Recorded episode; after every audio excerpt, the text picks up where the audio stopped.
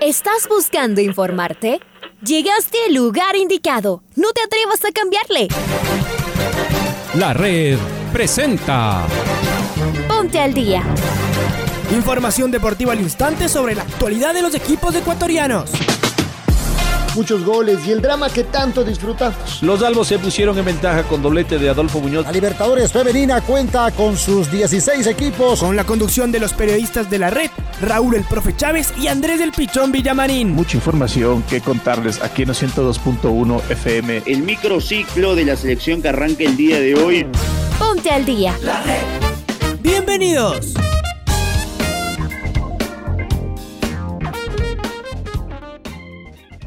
Hola, hola, ¿qué tal? ¿Cómo les va? ¿Cómo están? Tengan ustedes de muy, pero muy buenos días. Un gusto, un placer poderlos saludar en esta mañana algo fría de día jueves. Hoy quincena, 15 de abril del año 2021. Arrancamos, comenzamos, iniciamos esta programación deportiva aquí en los 102.1 FM de la red. Les mandamos un abrazo grande, tremendo lo de Independiente del Valle, ¿ah? espectacular, histórico sin tener localía.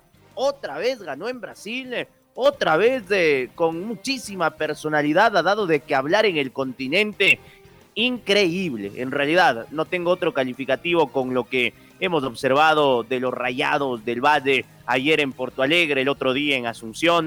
No, no, lo sacaron de Quito y ahí está el equipo del profesor Renato Paiva. Comenzamos con los titulares. En un eh, instante saludará Raúl Chávez. Está la Pau Yambay en los controles. Iniciamos esta programación deportiva. Liga Deportiva Universitaria ganó sobre la hora. Delfín derrotó al Macará en el Hokkaido de Manta.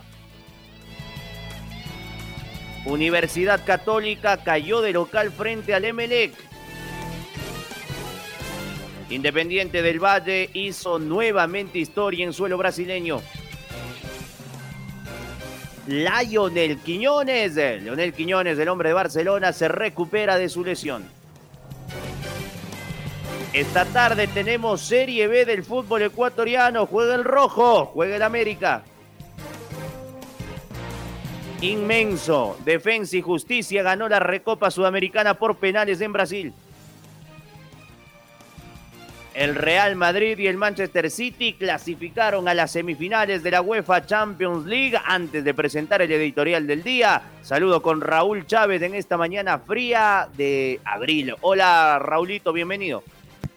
¿Qué tal Andrés? ¿Qué tal amigos oyentes de los 102.1 FM de la red? Bienvenidas, bienvenidos al noticiero al día en este jueves 15 de abril. Les mandamos un fuerte abrazo y escuchemos el editorial de Alfonso Lazo. Exhibición gigante del Independiente del Valle en la cancha del gremio de Porto Alegre. Nada más ni nada menos. Uno de los grandes, un tricampeón de América, es el que lo esperaba. Le había ganado en Asunción del Paraguay el Independiente y tenía que jugar acá en Porto Alegre. Y por supuesto, el cuadro del Valle no se traiciona y juega igual en todas las canchas.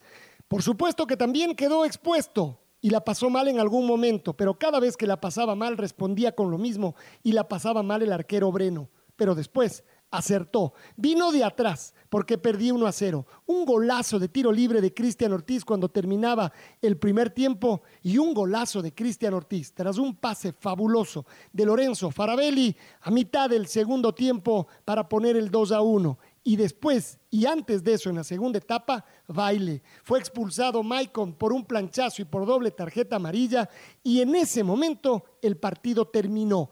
La manera en la que el Independiente del Valle hizo rotar el balón y siguió generando jugadas de gol, la verdad es que desconciertan a su rival. Así que hay que repetirlo. Dos bailes del Independiente del Valle dos victorias y clasificación a la fase de grupos. Ya está preparando su partido de la próxima semana en Copa Libertadores de América. Tendremos tres equipos ecuatorianos, porque Independiente se suma a Barcelona y Liga Deportiva Universitaria en Copa Libertadores y dos jugando la Copa Sudamericana, Aucas y Emelec. Pero hoy sigue el fútbol, hoy juegan el Nacional y el América, por supuesto, aquí en la red toda la emoción a domicilio a Gremio en Porto Alegre y se quedó con la serie con un global de 4 a 2 para clasificar a la fase de grupos de la Libertadores. Titi Ortiz con su doblete fue la gran figura del partido. ¿Qué me dice antes de escuchar a los protagonistas del amigo Freddy Pasquel que ya está del otro lado? Hola Freddy, ¿cómo estás? Buen día. Hola, ¿qué tal amigos? Eh, Andrés, Raúl, muy buenos días. El Independiente del Valle anoche volvió a cumplir una gran actuación a nivel internacional en la Copa Libertadores en la fase 3 porque en eh, Porto Alegre le ganó al equipo de gremio dos tantos a uno, vino desde atrás otra vez el equipo de Renato Paiva como sucedió la semana anterior cuando jugó entre comillas como local, eh, vino a ser territorio neutral en la ciudad de Asunción del Paraguay 2 a 1, esta vez volvió a remontar el partido que le era adverso con el tanto de Jean-Pierre a los 22 minutos del primer tiempo, la pasaba mal en ese tramo del partido, que el equipo de los Rayados lo mantuvo a flote el, portero Moisés Ramírez con grandes atajadas y después en el último minuto de adición del primer tiempo Cristian Ortiz con un verdadero golazo de tiro libre marcó el 1 a 1. Después en el segundo tiempo fue totalmente diferente la historia para los Rayados que llenos de fútbol, de carácter, de personalidad eh, fueron a buscar el partido, tuvieron alta tenencia de, balón como es la filosofía del equipo sangolquileño y de esa manera eh, pudo encontrar los espacios que eh, determinaron el segundo tanto, otra vez una gran jugada colectiva y gran definición de Cristian Ortiz para bajarla con el pecho y dentro del área marcar con su pierna zurda para el 2 a 1. Fueron los últimos 20 y un poco más de minutos, realmente un monólogo futbolístico, porque además el gremio se quedó con un hombre menos por eh, la expulsión de Maicon. De esta manera entonces los Rayados del Valle están ya en la fase de grupos de la Copa Libertadores año 2021. Esta información entonces, compañeros, vuelvo con ustedes de este estudios. Gracias, gracias Freddy. Y el momento de escuchar a Cristian Pellerano, el capitán de Independiente del Valle, y sus reacciones luego de esta importante clasificación de un, del cuadro ecuatoriano sobre gremio. Escuchemos al capitán Cristian Pellerano y sin duda que, este tipo de partidos, eh, este tipo de competiciones te hacen crecer muchísimo más y, mantenerte en las mejores, en las mejores competiciones. Y, bueno, creo que todo el cuerpo técnico, jugadores, directiva, afición, empleados del club, teníamos esa ilusión de, volver a jugar la Copa Libertadores y por suerte lo pudimos lograr y, como, como, te lo dije antes, ¿no? Eh, el hecho de haber jugado los dos partidos fuera de casa creo que es una clara muestra de, cuando por ahí se habla mucho de, la altura. Y creo que, este equipo hoy volvió a demostrar nuevamente en Brasil, como ya lo habíamos hecho en su momento con Corinthians, eh, que está para grandes cosas, así que, hay que seguir por este camino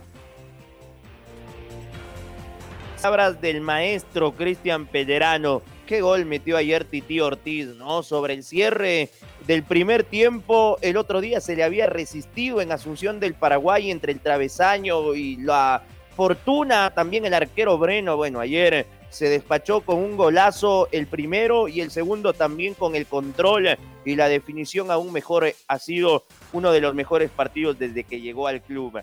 ¿Qué dijo Titi Ortiz? Lo escuchamos al eh, gran jugador argentino que tiene el Independiente del Valle. La verdad que estamos felices porque hicimos un esfuerzo muy grande, eh, tanto, tanto los jugadores como el cuerpo técnico, eh, la dirigente, todo.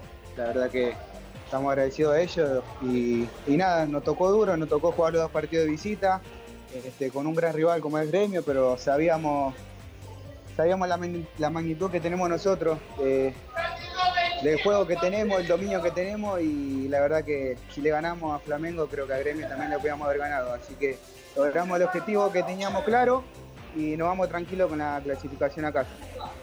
El golazo a usted en, un perfil cambiado, el de tiro libre, ¿lo pensó así, ponerla arriba, lejos del arquero? En esos momentos son decisiones, eh, me tuve confianza, me tuve fe y creo que cuando agarré la pelota por dentro sentí que, iba a ser el gol. Eh, cerré los ojos, pasé el arco y la verdad que entró al ángulo, fue un lindo gol.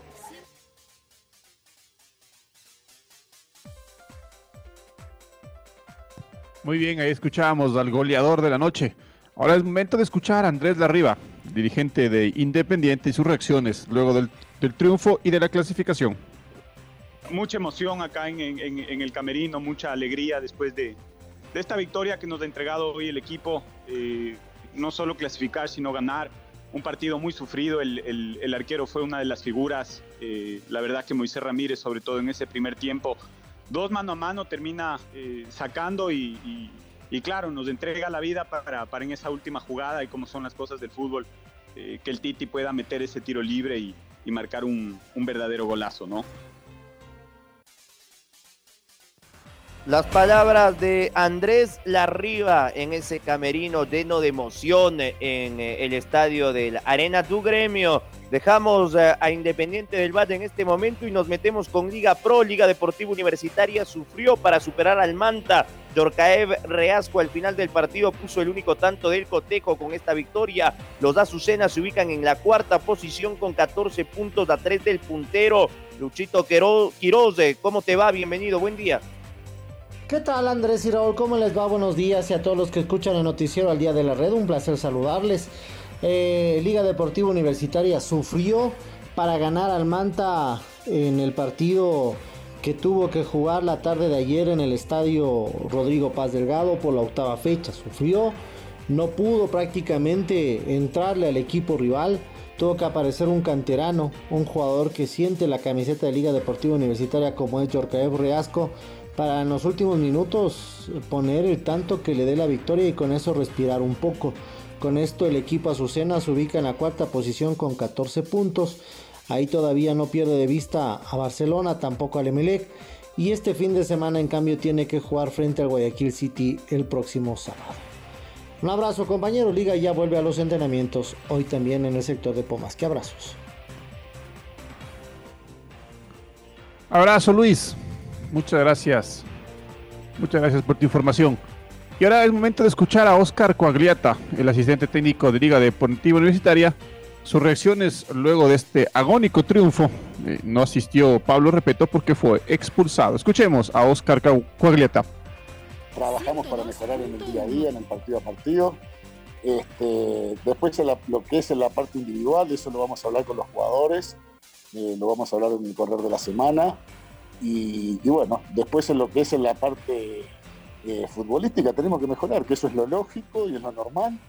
Eh, es un equipo que, que, nos, los equipos contrarios siempre este, nos vienen a jugar de una manera que después cuando tienen que jugar contra otros equipos no lo hacen.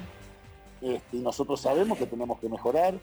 Este, hoy lamentablemente a veces hemos cerrado los, en los caminos para llegar al gol pero nos vamos tranquilos con la, con la actitud del equipo y con las ganas que pusieron, que no bajaron los brazos en los 95 de minutos. Y bueno, y eso después nos dio lo que fue el, el triunfo.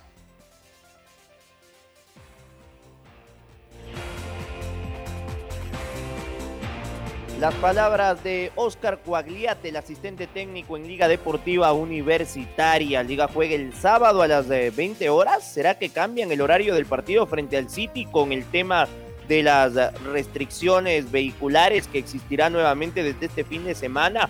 Hoy lo conoceremos. Liga viaje el lunes hasta Santiago de Chile para jugar el próximo miércoles ante la Calera. Vamos con Delfín y Macará, partido que se jugó en medio de un calor al mediodía en Manta, muchísima humedad y el Dolphin, el equipo de el Delfín le ganó dos goles por cero al Macará. Paul Vélez derrotó al equipo que formó y entrenó por cinco años. Jay Daisy Fuente y la inexorable ley del ex al minuto 38 mandaba al descanso al cetáceo con eh, un gol de diferencia. El segundo tiempo se desarrolló en zona media, Macará careció de profundidad y no pudo equiparar las acciones. Vieira, ya cuando se jugaba el primer minuto de compensación, sentenció el partido. Fue 2 a 0 en el Hokkaido, ganó el Delfín.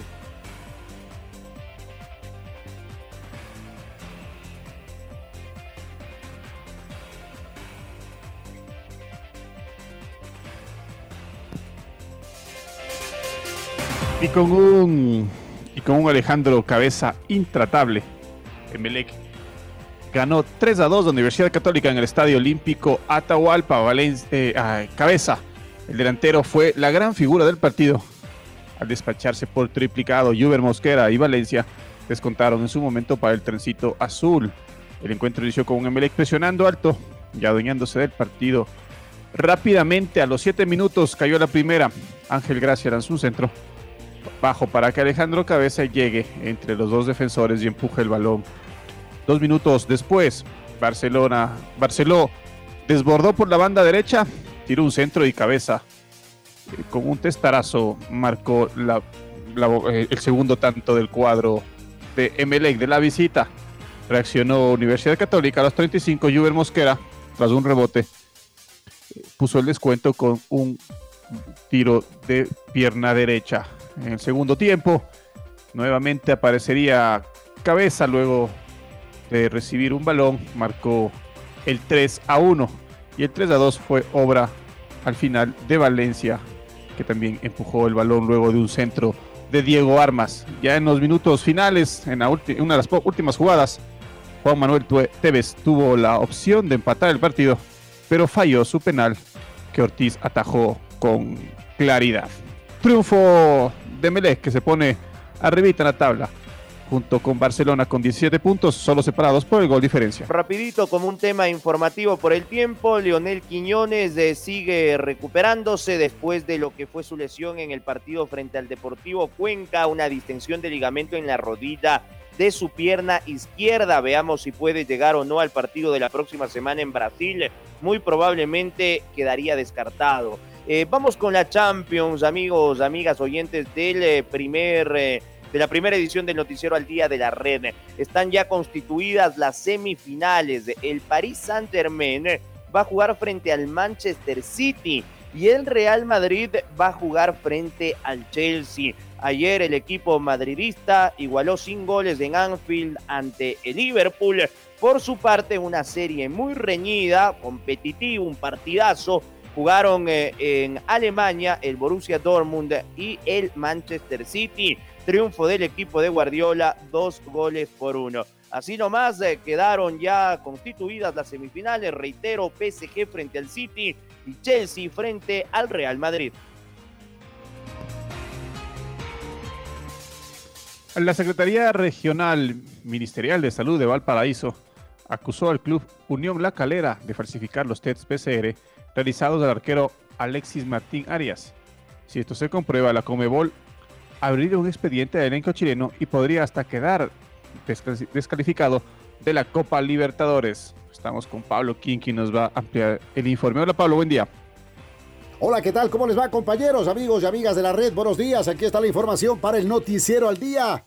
Se desató un escándalo que hasta ahora no tiene precedentes en el fútbol chileno y que podría tener su rebote en el fútbol sudamericano la Secretaría Regional Ministerial de Salud, Ceremi, de Valparaíso, acusó al club Unión La Calera de falsear los tests PCR realizados al arquero Alexis Martín Arias, de nacionalidad argentina.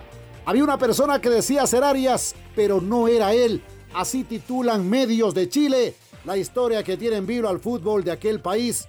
El día 20 de noviembre nuevamente se prestaba a tomar una muestra cuando la enfermera supervisora de nuestro laboratorio me alerta que en el box de atención se encontraba una persona que decía ser Alexis Martín Arias, pero que sin embargo no correspondía al jugador que ella conocía, pues fue quien le tomó la muestra en el domicilio el 28 de septiembre, cuando tuvo el primer resultado positivo fue inmediatamente a conversar con el dirigente del club, que era quien le acompañaba cada vez que iba a la sucursal de la Serví.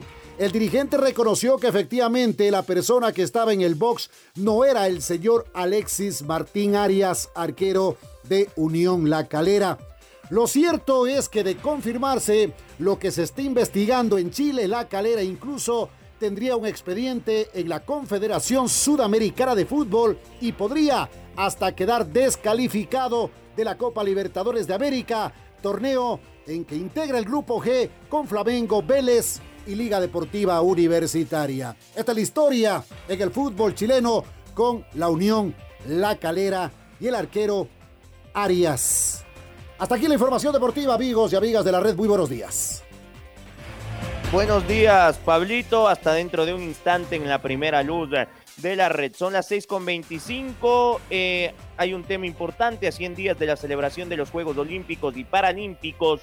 Tokio presentó a sus mascotas oficiales en un acto realizado sin público y transmitido a través del internet. El comité organizador develó a dos estatuas de los anillos olímpicos y la mascota oficial. Entre los participantes estuvieron la gobernadora de Tokio, Yuriko Koike, el vicepresidente del comité organizador de Tokio 2020, Tashiaki Endo, y el nadador eh, Junichi Miyashita, medallista de bronce en el relevo 4 por 100 estilo de Pekín 2008. En su intervención, Koike reiteró su deseo de encontrarse con todos los deportistas dentro de 100 días y añadió que estos serán memorables y serán tomados como un ejemplo de la recuperación sostenible. 6 de la mañana con 26 minutos presentamos el gol del recuerdo. El rebote de Carabalí, el pollo. El gol del recuerdo. La red. 15 de abril del año 2017, Universidad Católica en un partidazo jugó ante el Deportivo Cuenca en el estadio Alejandro Serrano Aguilar. El marcador terminó igualado a dos goles por bando. El segundo tanto de la Católica en Cuenca fue obra del enano Matías de Federico y así lo relataba en Cuenca quien les habla Andrés Villamarín en el año 2017 con comentarios de Jacinto Bonita Prado el rebote de Carabalí, el Polo López y ahora agárrense, y ahora agárrense, se viene Romario Ibarra, Romario pone primera, pone segunda, ahí se viene con muchísima velocidad por izquierda, se suma el ataque Cifuentes, acá le canto el segundo gol de Católica, el pase para John, va para Wilmer, Godoy, el pase de Federico, qué golazo, por favor, qué golazo, qué golazo, gol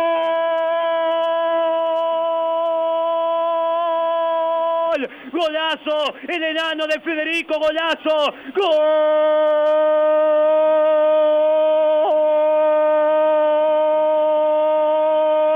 de Católica, de Católica, Delicatessen, fútbol con arte, qué jugada armaron Wilmer Godoy en un pase fenomenal, en un pase, en una asistencia extraordinaria, le marcaba el pase el enano, y ahí está Mati, y ahí está de Federico, ahí está el número 20, que esta semana estuvo feliz porque ya vino su familia, su esposa, sus hijos a pasar con él, está más motivado que nunca, el 20, el enano, Matías de Federico venció la resistencia de Hamilton Piedra y al minuto 19 el trencito pita en el campeonato. El trencito se suma a la parte alta de la tabla de ubicaciones. Fútbol con arte de Católica. Ya gana la tropa de Célico en Alejandro Serrano Aguilar que se quedó en modo cementerio. De Federico tatuó la segunda. Dos tiene Católica, uno el Cuenca acá en la provincia de la Suay. Suprema eficacia en la jugada previa. Ahí Godoy Cifuente, Godoy y la sesión precisa para que entre de Federico y ponga un golazo para la Universidad Católica. La verdad es que la jugada se fue elaborando desde el medio campo. Seis toques y todos ellos precisos para el final. Godoy le pone, le sirve la pelota a de Federico y este con suprema clase pone el 2 a 1 a la Católica. Qué bien que juega la Católica. Ahora ya estás al día junto a nosotros. La red presentó Ponte al día. Informativo completo sobre la actualidad del fútbol que más nos gusta, en donde estés y a la hora que tú quieras. Quédate conectado con nosotros en las redes de la red. Síguenos como arroba la red Ecuador y no te pierdas los detalles del deporte minuto a minuto. Escúchanos en vivo en TuneIn y en los 102.1 FM en Quito. ¡Te esperamos!